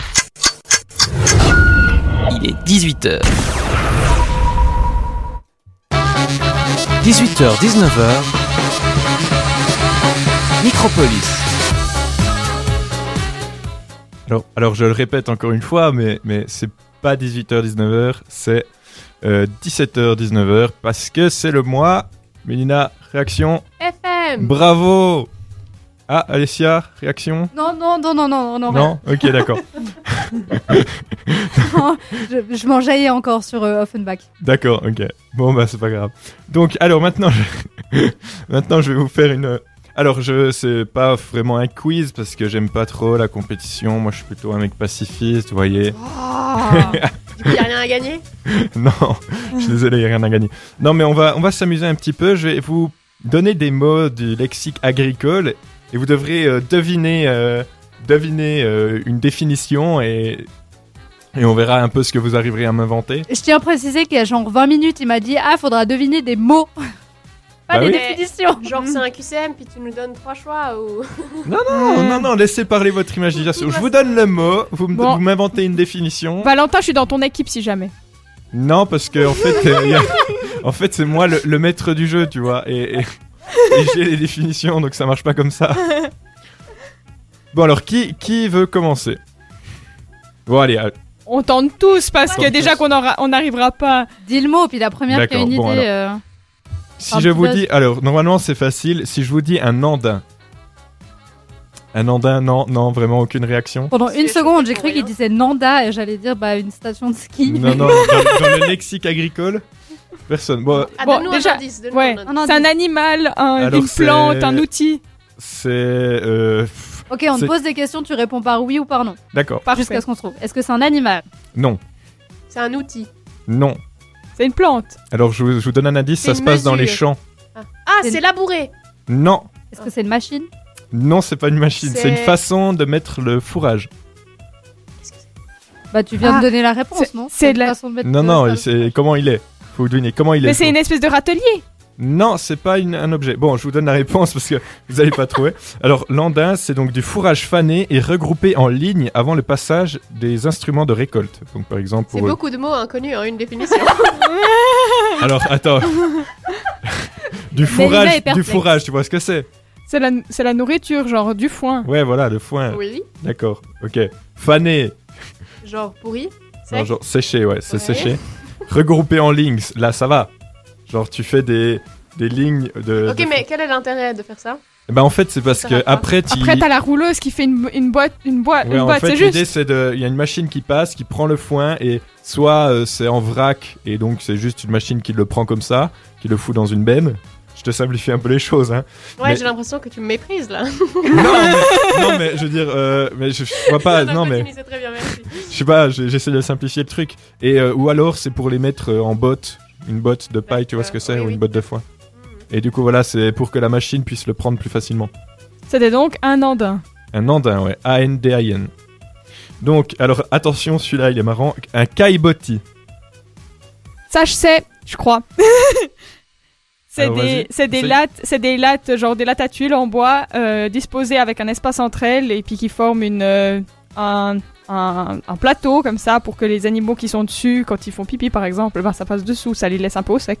Hein, eh, bien joué, c'est exactement ça. C'est un système de dalles perforées, ça peut être en plastique, métal ou béton, permettant l'écoulement euh, ben, gravitaire, donc comme tu l'as dit, euh, des excréments récupérés dans une fosse souterraine. Bon ben voilà. Bah, moi qui pensais habiter à la campagne, je vois qu'il y a encore des gens qui habitent encore plus à la campagne que moi. J'habite dans une ferme, donc bon, je peux pas faire plus que ça. Et, euh, mais, mais je suis sûr que Mélina, ça va être totalement la définition, n'est-ce pas Oui. Oui, oui, prochain, prochain. Juste laisser Iris participer. Parce Exactement. que next fair play. Donc, un chapon. C'est un animal, je vous donne un indice. Est-ce que c'est le bébé d'un animal? Non, c'est plutôt le papa. C'est comme une euh, petite souris des bois. Non, non, Un c'est... furet. On trouve ça dans les fermes Est-ce que c'est gros? Genre, est-ce que va. ça a le gabarit d'une vache? Non, Le gabarit d'un poney? Oh, mais non. Le gabarit, le gabarit d'un chien lapin. Ah, on s'en rapproche, on s'en rapproche. Ça a des plumes. On se rapproche de chèvre ou de Ah, lapin c'est genre un poulet mais en plus gros. Alors c'est... Bon, je vous donne la réponse. Ah oui, mais C'est pas, une truc- autre, une dinde. Non, non, non, c'est non. pas le truc qu'ils Non, mangent. c'est- pas le truc qu'ils mangent en France pour le réveillon Euh, si, mais Ah ouais. c'est, en fait c'est un coq castré et engraissé. Donc ça, on Ah. appelle ça un chapon. D'accord. il y a besoin de réinventer des mots Donc un coq castré n'a pas le même goût qu'un coq pas castré? Alors, euh, ben oui, les, à part ça, les, les- les hormones, ça, ça influe euh, beaucoup sur la, la qualité de la viande. Ok, mais biologiquement ils ont les mêmes gènes. Enfin, c'est la même espèce. Oui, mais... Non, Oui, oui, oui, c'est juste le fait de les castrer pour les, les engraisser, ouais. D'accord. Euh, un cheptel. Un cheptel, normalement, vous avez sûrement déjà entendu ça, non? Non Bah, moi, en fait, ça me dit quelque chose, mais je sais pas du tout où c'est je une l'ai machine entendu. Non, c'est Une façon de faire les choses une façon de faire, de regrouper les choses, on va dire. Ça des dé- petits tas. Pardon? Des petits tas. Non, mais en fait, c'est c'est pour les animaux. C'est quand on les rameute avec des bâtons. Alors, euh, pas exactement, mais tu t'en rapproches. Donc, le cheptel, c'est la quantité totale d'animaux présents sur l'exploitation. On appelle ça le cheptel. Donc genre euh, vache, chèvre, euh, Ouais, chien. La et- totalité de- des animaux présents, c'est le cheptel. Donc, il compte tous les yeux, puis il divise par deux. Ouais. Oui, en soi, oui. Merci Iris pour ce moment de logique. Faire des choses compliquées quand on peut les faire Sinon, faciles. tu non, comptes- non, non, Ouais. La Moi, j'ai l'impression que tout le quiz, c'est ça, donc. La différence entre les gens à l'EPFL et les gens en lettres. ça, part sur un drama clash, attention. Mélina, Mélina est vénère, là, elle va taper Alessia, attention. non mais en lettres, ça pro- comptait genre Mélina et moi. hein. Mais quoi En lettres, ça comptait Mélina et moi. Et à l'EPFL, ça comptait vous deux. Ah oui, oui, oui, d'accord, ok. Donc, ok, ouais, Elle ouais. ne peut pas Bon, être donc, outrée next, mot Oui, oui, compliqué. Bref, compliqué. Un conchiliculteur. Donc C'est celui une qui plante personne. des coquelicots. Et alors, non, pas les coquelicots. C'est, il s'occupe d'animaux. Des cochons. Non. Ça se Redis passe. le mot. Un conchiliculteur. Attention, elle est en train de faire parler Des ses racines. conchilis. bah oui, mais qu'est-ce que c'est avec des Les conchis chinchillas. Non, des alors, c'est dans l'eau. Euh, des C'est ai- genre des tétards. Non, des lézards. c'est Des grenouilles. Des poissons japonais là qui coûtent genre 100 000 balles. les, les carcoïs, non, c'est pas ça. Bon, ce sont les personnes qui élèvent des coquilles, donc euh, genre les huîtres ou les moules. On peut pas faire genre qu'est-ce que c'est la définition de foin? Et non, bah non, ce serait trop facile. C'est pas drôle sinon. Pour l'instant, euh, il y a une seule personne qui a trouvé un seul mot. Hein. Ouais. Ouais, mais bon, je croyais que vous aviez, vous que vous aviez un peu plus de vocabulaire quand même. Des- Oh. Le premier mot, c'était un andin, c'est juste? Ouais. Ok. D'ailleurs, d'ailleurs, je tiens juste à dire que c'est pas un Nandin, mais c'est bien un Nandin. Quoi? Ton mot, redis-le. Le mot c'était un andin. Donc euh, un andin. C'était bien ce que j'ai. Ok, autant pour moi. D'accord. Ça sent le clash sur les accents. Andin. Non, mais parce que on dirait que tu dis un et puis après Nandin. Genre, Oui, oui, c'est. Ah, pour ouais, ça je que j'ai dit. Nanda. Voilà, bah moi Au je suis début. D'accord, ouais, excusez-moi. Ah, un andin. Mais il n'y a pas de vache, donc normalement j'ai le droit de faire la liaison. hein. Oui, oui, oui, oui, non, mais c'est question de précision. Excuse-moi alors. Alors, euh, je vais essayer de vous en faire un facile là. Une génisse. Ah, c'est la femme de la vache. Mais avant La femme de la vache. C'était chou. C'était chou ça. Part ça, je crois que t'as. je crois que t'as. Alors, le, le C'est genre entre le veau et la vache. Oui, mais genre- ça peut pas être la femme de la vache. Oui. Toi, Oui, toi, mais- tu, veux- tu proposes le, Soit. ma- le mariage euh, homosexuel Mais le pour les animaux aussi. Mariage pour... mariage pour tous, ça englobe aussi les animaux. Je vois pas où est le problème. c'est entre le, le veau et la vache. Ouais, c'est juste, c'est le nom que. Donc c'est Une jeune bovin femelle, femelle qui n'a pas encore eu de veau. Donc euh, à partir de son premier veau, ça devient une vache. Donc c'est juste, bravo. Et en plus, elle a été très réactive. Euh, donc je... des cornadis. Alors ça, je pense, je pense que ça allume aucune lumière. Donc je vous aide, c'est euh, un système que l'on utilise quand les animaux mangent. Là, Ah, c'est là où ils ont la tête coincée dans les barrières pour pas manger chez le voisin? Ouais, exact, c'est ça. C'est donc euh, une barrière permettant le passage d'une tête d'animal pour euh, l'alimentation ou immobiliser les animaux. Le visage de Mélina vient de s'illuminer. Yes, elle a réussi quelque chose. Bon, ça, normalement, c'est une unité de mesure. Donc ça, vous devriez connaître. L'hectare. Un hectare. un kilomètre par un kilomètre? Donc c'est... euh, non, Non, non, c'est C'est un 100 peu moins. mètres sur 100 mètres? Exactement, Ouais. 100 mètres sur 100 mètres. Ah, ça fait 1 kilomètre carré. Euh, non, ça fait Non, 10 000 mètres carrés. 100 fois 100. 10 kilomètres carrés. Non, euh, 10 000 mètres. 10 000 mètres carrés, ouais. 10 kilomètres. Non, non, mais du coup, tu peux pas mettre les carrés comme ça, euh, Mélina. C'est pas Mélina. C'est pas Mélina. Euh, Alicia, Oui, mais si ça fait 10 000 mètres carrés. Mais tu dois rajouter. tu, tu Comme c'est des carrés, tu dois rajouter deux zéros. Voilà. 2-0. Oui, mais si c'est déjà 10 000 mètres carrés, 10 000 mètres, on peut pas convertir des 10 000 mètres? Bref, on parlera de ça en Ouais. rentrant. Euh, oui, bon, bref. Ça m'a angoissé. Il y a eu trop de chiffres déjà. Bref. Un, petit, un, un mot rigolo, c'est un peu comme, euh, comme le conchiliculteur, sauf que là, c'est l'héliciculteur. Je sais même pas vraiment comment le prononcer. Celui qui plante des éoliennes. Et il vient les arroser tous les jours. Ouais, je dire. Exact. Non, alors... Euh, Redis le mot. héliciculteur. Donc ça se passe sur Terre cette fois. C'est des Est-ce petits... qu'il plante quelque chose? Non, Est-ce c'est... qu'il s'occupe d'animaux? Ouais, Est-ce qu'il s'occupe d'animaux, d'un gabarit, d'un cochon plus petit. Des lapins.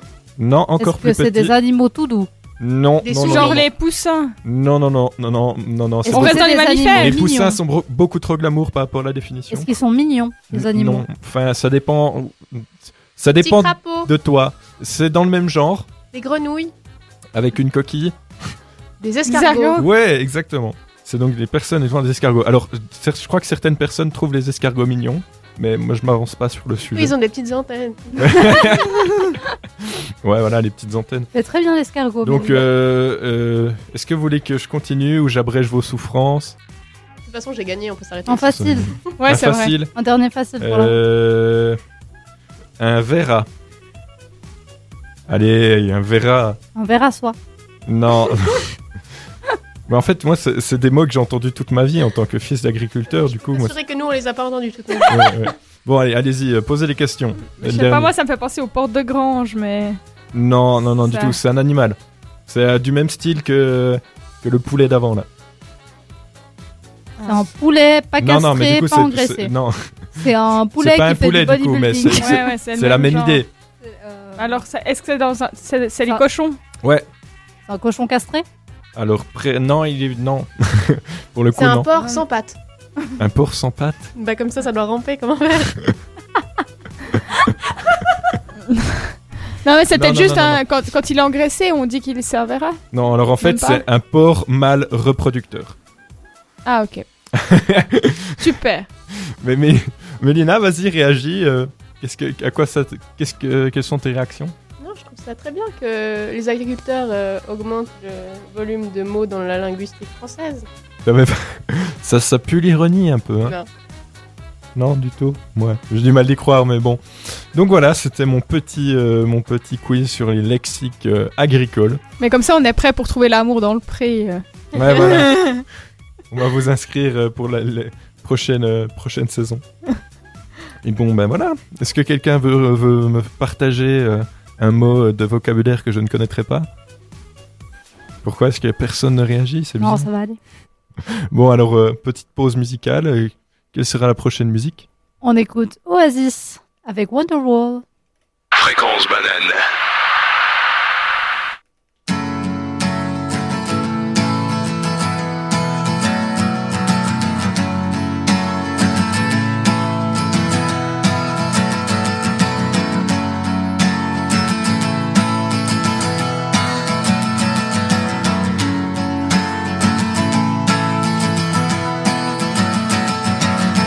Today is gonna be the day that they're gonna throw it back to you. By now, you should have somehow realized what you gotta do. I don't believe that anybody feels the way I do about you now.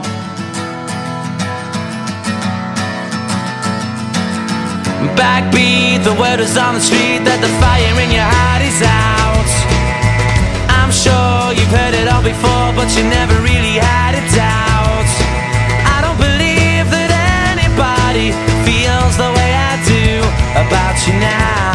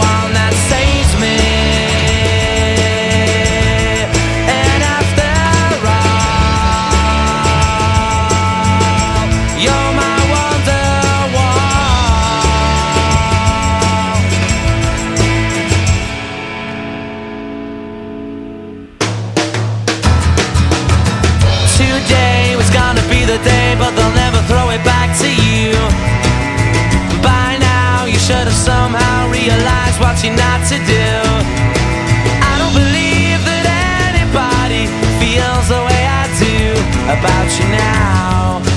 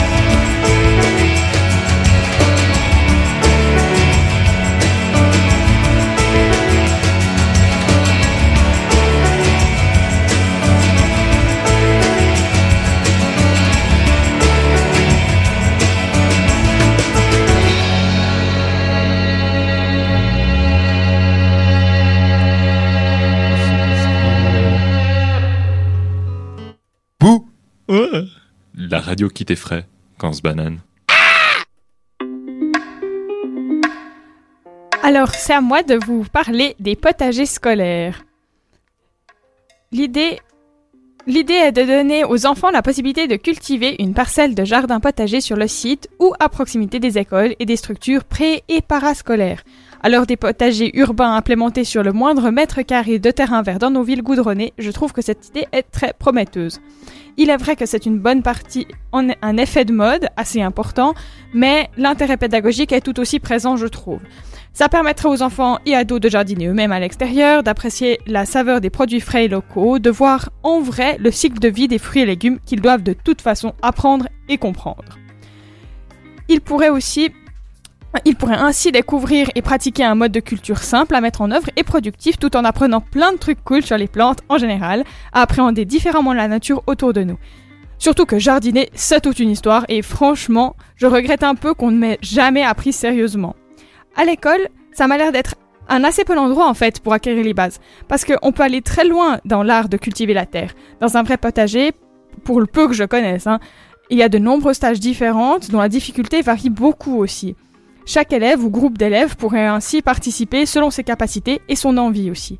Je me rappelle avoir planté des haricots dans un mini pot à l'école enfantine. Chacun des 26 élèves avait sa petite graine qu'il arrosait beaucoup trop, mais qui finissait par pousser quand même, pour la plupart, sous la forme d'un cheveu raplapla vert fluo. Après, les plus habiles, ils avaient même un petit début de légumes, une sorte de micro-cosse contenant un quart de gousse, enfin bref, rien à manger, et pas vraiment de motivation, puisque dans son petit pot, la graine ne deviendra jamais un plant de haricots. Bon, ici, les, élèves des différentes classes, ils collaborent à une même tâche dans un grand euh, potager commun à l'école. Et même plus, le jardin, il continue de se développer au départ des plus grands, qui prennent aussi conscience de la richesse qu'ils laissent aux prochains. Il y a aussi des avantages pour la motricité, puisque le maniement des outils est un apprentissage en soi.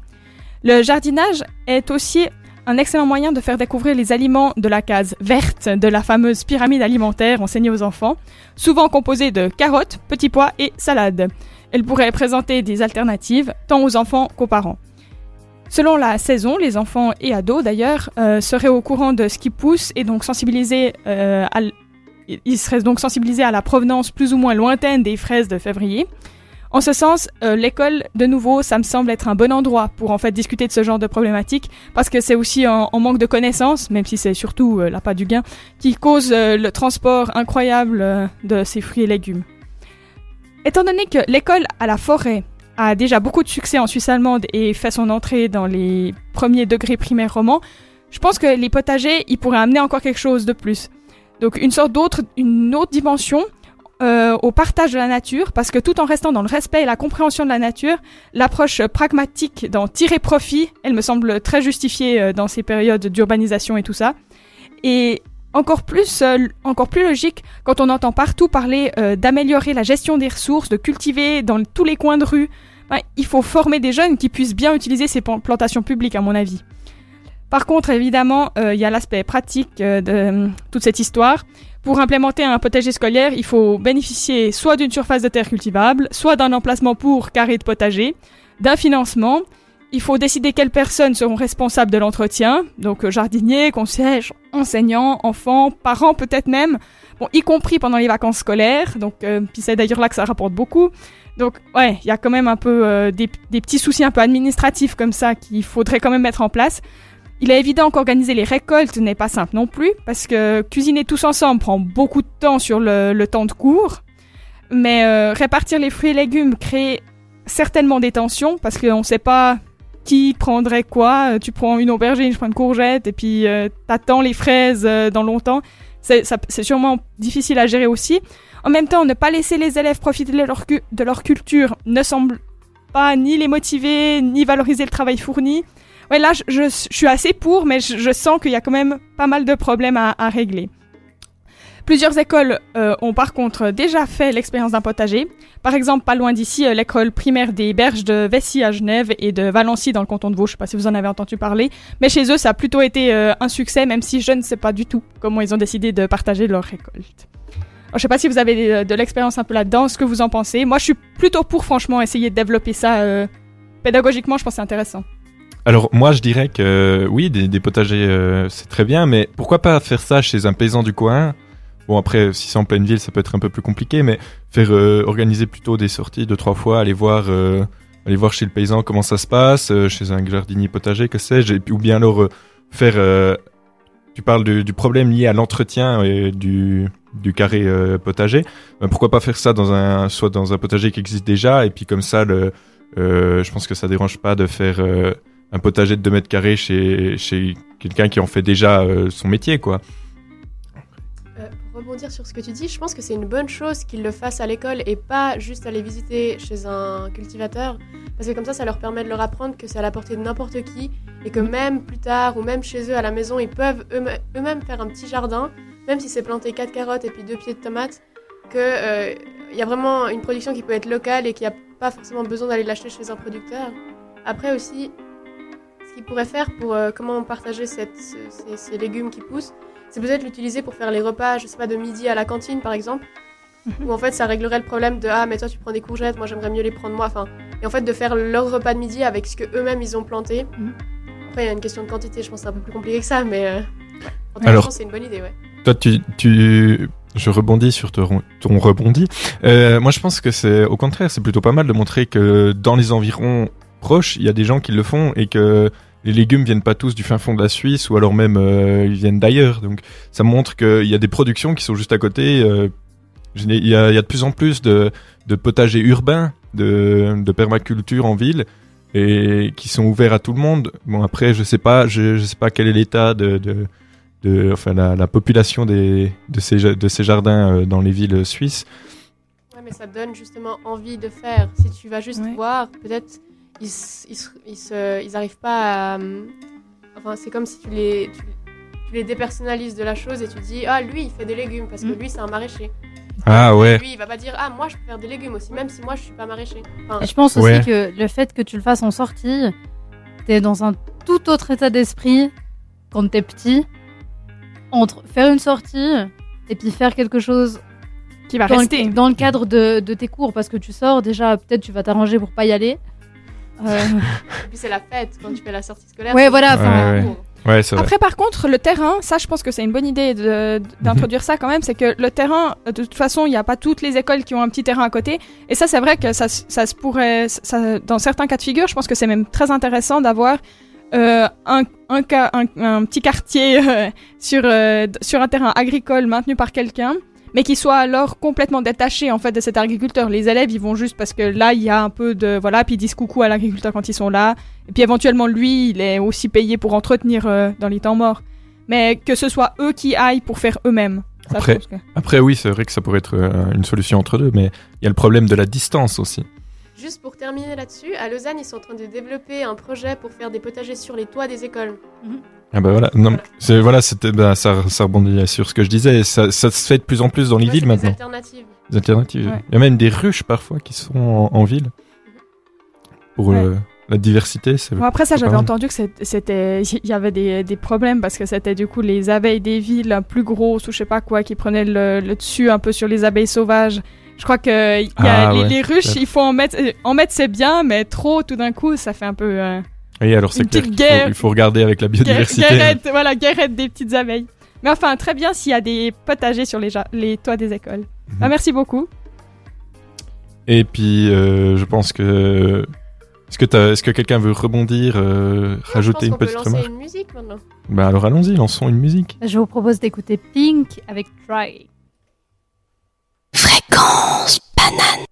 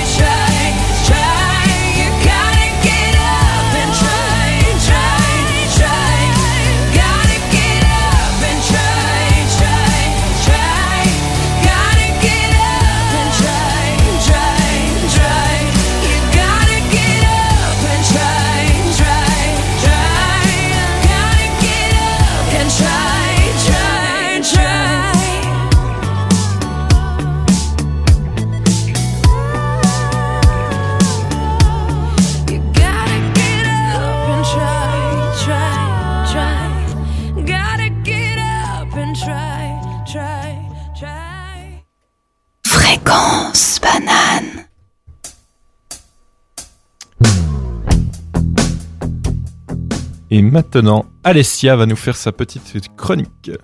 Euh, euh, Pourquoi, pourquoi tout le monde confond les noms de mais tout je le monde sais pas, mais je, je, je- je suis Non, désolé. c'est moi qui fais ma chronique maintenant. Je suis désolé, Mélina, mais c'est- à cause d'Iris, elle m'a Mais si tu perturbé peux pas m'entendre, euh, tu peux me couper mon micro, hein, ce sera plus efficace. Alors, je non, me mais lance. c'est pas coup. ça, mais.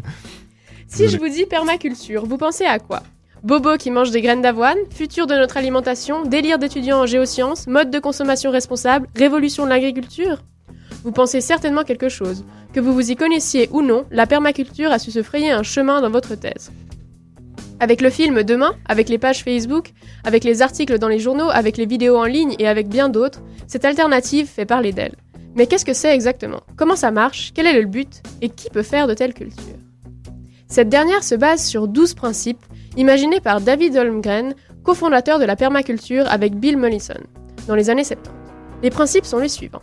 Observer et interagir, capter et stocker l'énergie, obtenir une production, appliquer l'autorégulation et accepter la rétroaction, utiliser et valoriser les ressources et les services renouvelables, ne produire aucun déchet, une conception des grandes structures au détail, intégrer au lieu de séparer, utiliser des solutions lentes et à petite échelle, se servir de la diversité et la valoriser, utiliser les bordures et valoriser la marge, être inventif face au changement.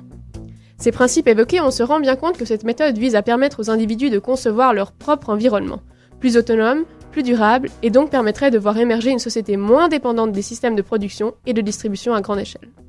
Cette conception de l'agriculture s'est développée dans le but de créer des systèmes agricoles stables, car il y a une utilisation toujours plus croissante des méthodes agro-industrielles qui détruisent et empoisonnent l'eau et, la terre, réduisent la biodiversité, etc.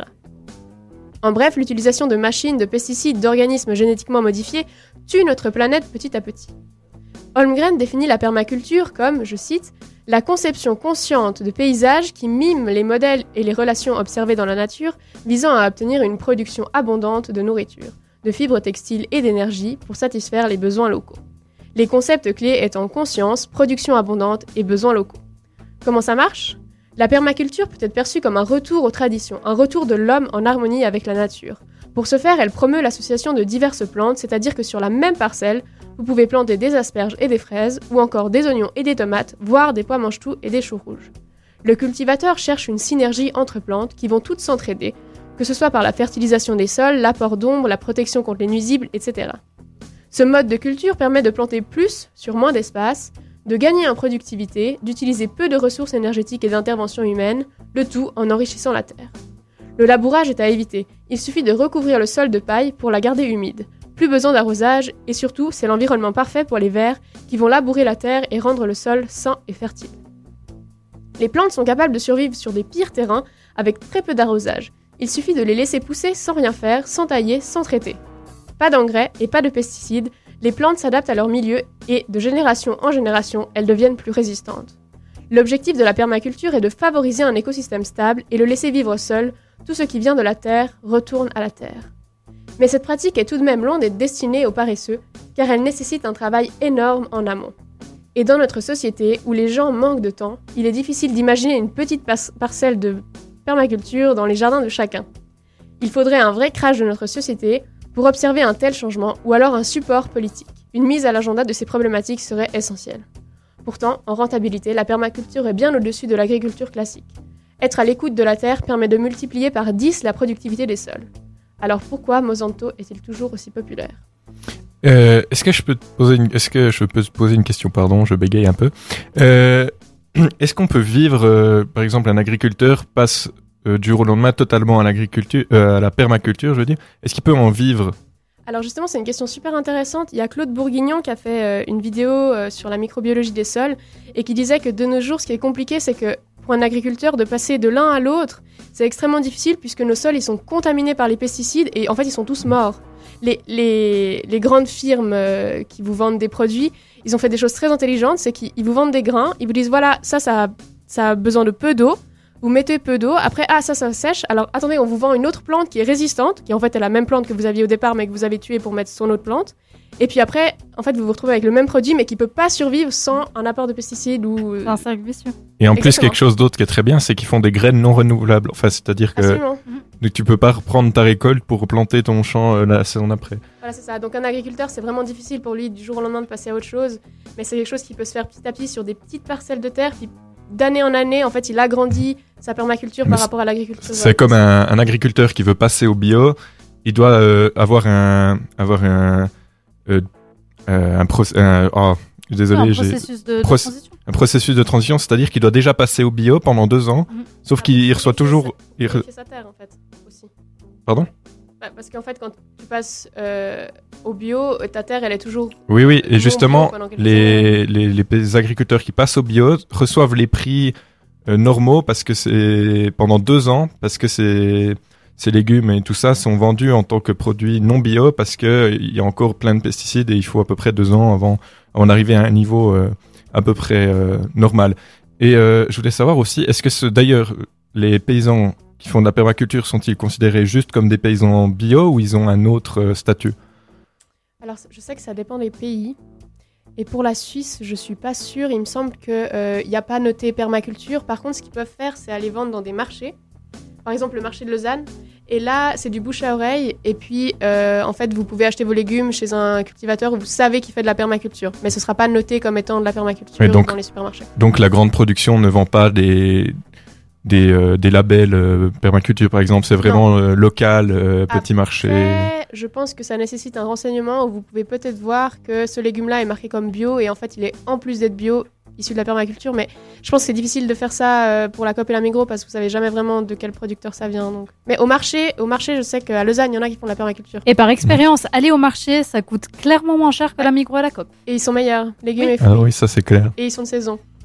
Exactement. C'est les samedis et les mercredis.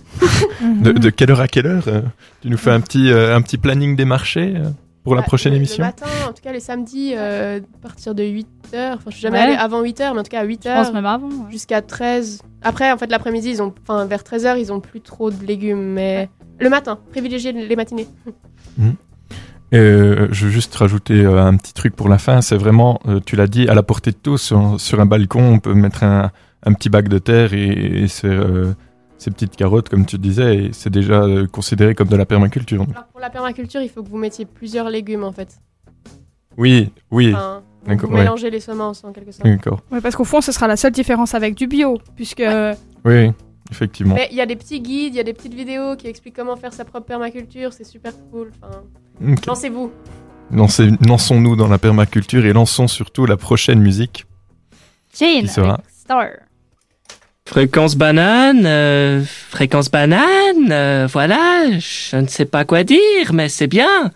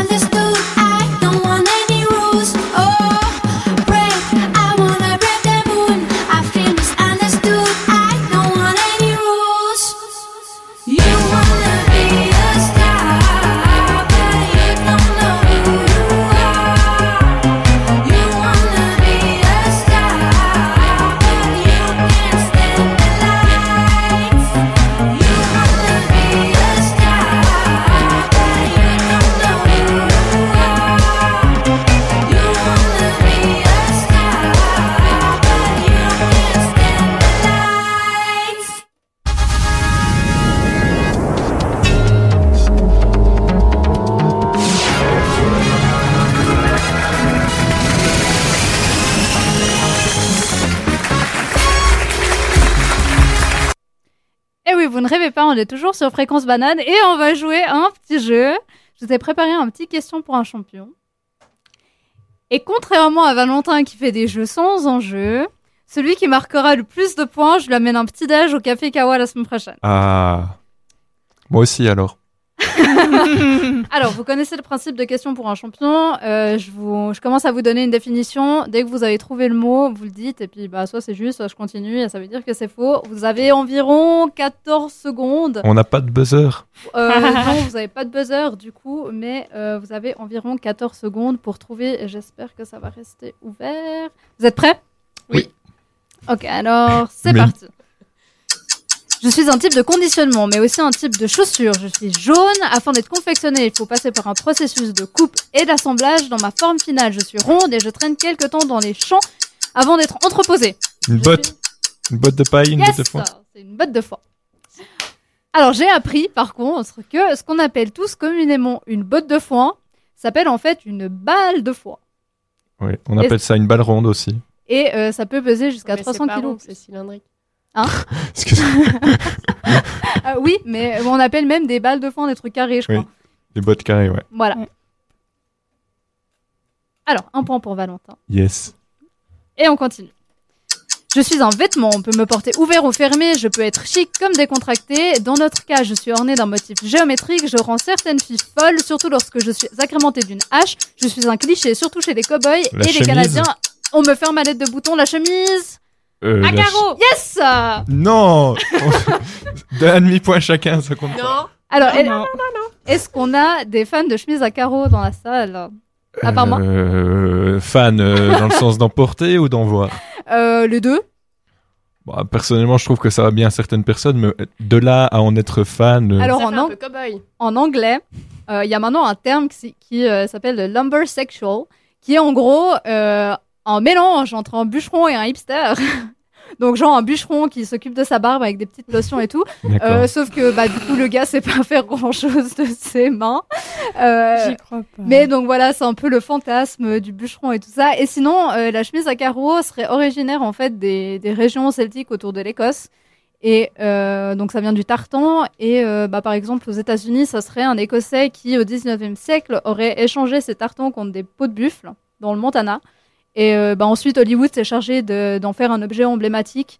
Euh, je vous ferai peut-être l'histoire euh, de la chemise à carreaux dans une autre chronique, dans une autre émission, mais j'ai parcouru un peu le truc et franchement, T'as c'est assez croché. c'est- Ouais, c'est assez intéressant comme histoire. Oh, on peut ça faire paraît un- con au début, mais, euh, mais voilà. On peut faire un micropolis sur les vêtements une fois, pourquoi pas Mais pourquoi pas Bon, allez, on continue. On est à un point pour Métina et un point pour Valentin. Allez, trop chaud Alors, c'est parti. Je pars d'un bon sentiment, mais mes techniques se sont retournées contre moi. Je suis généralement chimique. Mon utilisation est beaucoup remise en cause depuis quelques années. Mon but Des est de hormones. protéger une plante des nuisibles. Un Euh, pesticide. OGM. Oh, wow. C'est un pesticide. Et on est à un point partout. Alors, joué. j'ai j'ai lu, euh, vite Bien fait, joué, je bien sais joué. pas si quelqu'un d'autre a lu cette information, mais on avait lancé euh, un projet d'initiative populaire qui s'appelait Pour une Suisse sans pesticides de synthèse. Ouais. Euh, qui euh, a été discuté, je crois, euh, la semaine dernière à Berne et qui a été rejeté par le Conseil fédéral sans contre-projet parce qu'ils ont jugé que c'était trop restrictif. Donc, euh, C'est toujours comme ça avec les initiatives vertes en Suisse, tu sauras. alors après, effectivement, enfin, je je sais pas exactement le détail, mais euh, ça serait pas vraiment rentable, ça serait compliqué. Enfin bref, donc eux, le, le Conseil fédéral préfère s'appuyer sur les mesures qui sont prévues pour 2020. Euh, mais je crois que, ça avait l'air d'être plutôt une bonne idée. Donc, Après, euh, c'est toujours le, dé- le débat de si on le fait pas maintenant, peut-être qu'on devra faire en catastrophe parce qu'on n'aura plus le choix dans, dans, dans quelques dizaines d'années. Mais... Voilà, Ouais, mais faut ça. pas non plus oublier que les pesticides, ça a quand même apporté des choses positives. Oui, alors oui. Bien sûr. Tout, n'est pas tout. soit- Ouais. On va- pas peut-être pas blanc, débattre de ça. Oui, voilà, voilà. Alors, on est cette fois à un point partout et on continue. Je suis gros, je suis multifonction. Tout le monde s'écarte sur mon passage. Si vous m'apercevez sur la route, vous aurez même Un pas la place de me dépasser presque. Contrairement à ce que pocheuse. euh, bon, contrairement à ce oui, contrairement à ce qu'indique mon nom, je ne fais pas de batterie pendant la moisson. Je sers principalement à la récolte des céréales. Je suis la moissonneuse batteuse. Je savais, mais je l'ai laissé gagner. de vocabulaire. Hein. Alors, j'ai encore appris plein de choses sur les moissonneuses batteuses. Euh, vous savez qu'elles peuvent avoir jusqu'à 600 chevaux. Oui. Euh, elles ont Ah même des ça doit être systèmes- une puissance. elles ont même des systèmes de guidage automatique. Donc en fait, en gros, vous pouvez boissonner, battre, enfin je sais pas comment on dit, euh, en train de regarder des vidéos sur Netflix et avec la clim dans votre habitacle et ça fait tout tout seul, ça roule tout seul. Enfin limite c'est contrôlé avec votre smartphone. Bref. Et fun fact à propos des moissonneuses batteuses, il existe le Moisse Bat Cross en France. C'est Mais oui, c'est des courses. Ouais, c'est une course de moissonneuses batteuses. C'est des agriculteurs qui donnent une seconde vie à leur moissonneuse pour pouvoir faire la course. Et ça rigole pas, hein. franchement. Enfin, ils bricolent leur machine comme des pros. Il y a un gars, je disais, en euh, fait. qui a gardé la caisse de sa machine, qu'il a monté sur un moteur et un châssis de camion. Et euh, bah du coup, enfin, je sais pas, ça fait un peu le monster truck américain, je pense. Mais ça doit être, ça doit être grave stylé en ouais, vrai. ça doit être. Ouais, mais je crois que c'est assez dangereux. Ah bah oui, je pense que c'est typiquement le- la machine cool. de film d'horreur. Super, alors. Et du coup, on est à deux points pour Iris, un point pour Méliné, un point pour Elle va gagner, Valentin. Iris. non, elle va pas gagner. Je vais gagner. Allez, on continue. Top. Je suis un type d'élevage. On me pratique depuis le- les temps mythologiques. Je m'occupe de petits individus. Pour exercer, il me faut une tenue spécifique digne des films d'aliens. Euh, impliquant la- apiculteur, Oui, apiculture. im- impliquant la contamination du territoire. Mon produit est vendu en pot ou en bouteille. Winnie l'ourson le trouve plus généralement à sa source. Je suis essentiel à la survie de l'écosystème. Je suis l'apiculture. Alors, le premier à élever des abeilles, apparemment, ce serait Aristée, qui était le fils d'Apollon. Euh, mais l'apiculture, c'est quelque chose qui a été euh, courant depuis le Haut Empire égyptien, 24 siècles avant Jésus-Christ. Et ça a continué dans la Grèce et la Rome antique jusqu'à aujourd'hui. Euh, mais on aurait consommé du miel depuis la préhistoire. Ouais, c'est juste qu'il n'était pas cultivé. Ils allaient le Voilà. chercher à la source, quoi. Exactement. Allez, Mélina, faut que tu remontes. Top. Je suis au centre de nombreuses polémiques depuis plusieurs années. Je suis très populaire aux États-Unis, mais controversée en Europe. J'ai été racheté par Bayer en 2018. Monsanto Oui, pour 63 milliards de dollars. Mes dirigeants disent faire le bon, à- le bien, alors qu'ils détruisent les sols. En d'autres termes, je suis Satan. Mon produit phare est le Roundup. Je suis Monsanto. Euh, il n'y a pas du tout de jugement de valeur dans mon jeu. Non. Pas du tout. Euh, Donc ouais, en 2017, c'est assez fou. Monsanto aurait réalisé un bénéfice de 2 milliards de dollars pour un chiffre d'affaires pour un chiffre d'affaires pardon de 15 milliards de dollars. Maintenant, ils investissent aussi massivement dans le big data et visent surtout les systèmes de prévention météorologique pour soi-disant s'adapter aux effets du climat qui peuvent affecter les insectes et pouvoir s'implanter dans les pays peu exploités. Je pense que plutôt que pour les insectes, c'est pour exploiter les pays pas encore exploités. Est-ce que je peux donner mon point à Iris pour qu'elle ait plus de chances que de gagner contre Valentin Genre, non, non, mais d'où tu t'allies contre moi, là? pas juste. C'est gentil, merci pas- non, mais... Mais on se bat ensemble, t'inquiète. Allez, ça va être la dernière. Top. Une de mes hom- homologues a saoulé des parents américains il y a quelques semaines, mais sinon je suis plutôt sympathique. On peut m'apercevoir dans les Looney Tunes, l'homme m'associe à la boue, alors qu'en vérité je suis très propre. Oui, une partie de mon corps peut aussi vous être très utile en soirée. Je suis l'objet de la parodie de Spider-Man dans les Simpsons et je suis rose, je suis le cochon. Babe. Babe le cochon. Joli, Mélina. Euh, vous savez à quoi je faisais allusion en disant que ça a saoulé des parents américains? Non. Non, pas du tout.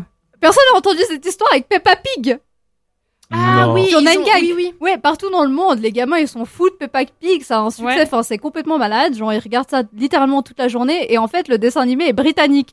Donc du coup aux États-Unis, il y a des milliers d'enfants qui se sont mis à parler ou en tout cas à prononcer certains mots avec un accent british. Donc vous pouvez aller regarder sur C'est Twitter. même passé à la radio. Enfin, moi, j'ai entendu Ouais, ouais, ça à la radio. vous pouvez aller voir sur Twitter, il y a plein de tweets de genre maman désespérée qui écrivent grâce à Peppa Pig, mon enfant de deux ans qui n'est jamais sorti de l'Oregon parle avec un accent anglais bri- britannique confirmé. Enfin bref, voilà, je trouvais ça hilarant. C'est de la propagande, en fait. Ouais, voilà. Donc du coup, on est à 3 points, 2 points et 2 points, c'est ça? Ouais. Valentin a bien gagné. Non, non, parce qu'on fait une association des points des filles. Du coup, non, j'ai pas le droit de faire. Moi, ok, pourquoi... j'amène un petit déj pas à Valentin lundi prochain. Mais genre, mais c'est quoi cette solidarité eh féminine Non, mais c'est toi qui dis que t'aimais pas la. radio. Et oui, j'ai coupé la parole à Valentin pour qu'il puisse pas. Euh, Argumenter plus, c'est pas juste, pas juste, c'est pas juste. Allez, Bohemian Rhapsody de Queen, juste pour Mélina. En entier. Open your eyes, look up to the skies and see. I'm just a poor boy. I need no sympathy because I'm easy come, easy go, little high, little low. doesn't really matter.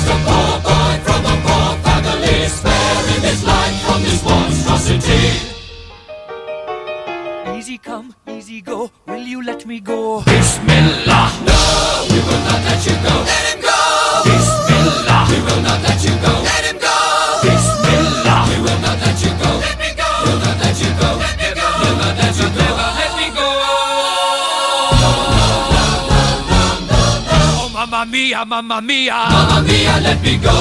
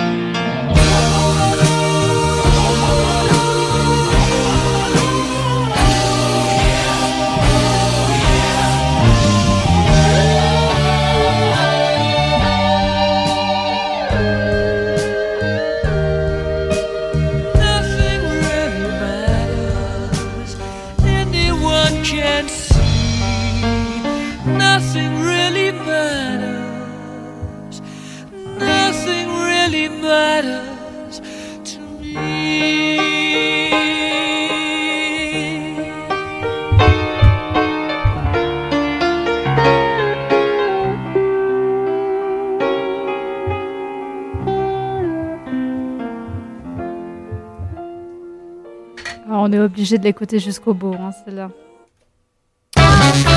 18h, 19h. Micropolis. Est-ce que je rappelle pour la troisième fois que, en fait, non, c'est pas 18-19, mais c'est 17-19 parce que moi, FM, truc machin chose, ou, ou vous commencez d'avoir d'avoir compris peut-être On vous préparera un jingle euh, avec les, les bons horaires pour, Ouais, euh, pour ouais. la fin du mois. On préparera ça. On pense à vous, chers On, auditeurs. on vous promet rien, mais on va essayer. hein. Euh, donc voilà, est-ce que Mélina, t'es contente d'avoir eu ton, ton petit moment de Bohemian Rhapsody? Oui. C'est un petit oui quand même. Bon, Euh, donc voilà, on arrive gentiment à la fin. Euh, Mélina n'a pas du tout envie de me donner la réplique, c'est pas grave. donc, euh, bah écoutez, merci de nous avoir écoutés. Euh, donc, euh, on se retrouve bien évidemment la semaine prochaine pour un, un café kawa cette fois-ci.